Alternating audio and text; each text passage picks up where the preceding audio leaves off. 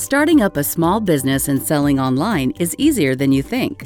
With iPhone and the Shopify app from the App Store, you can manage your business and fulfill orders no matter where you are.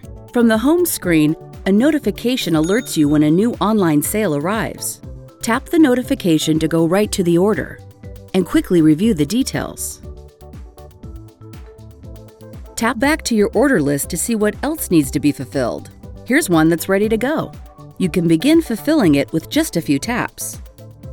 When the order is ready to ship, you can scan the shipping label to automatically set the tracking information.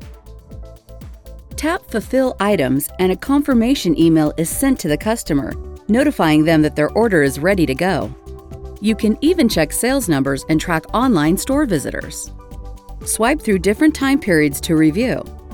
Managing and fulfilling orders has never been simpler. Discover more ways iPhone can run your business with powerful apps from the App Store.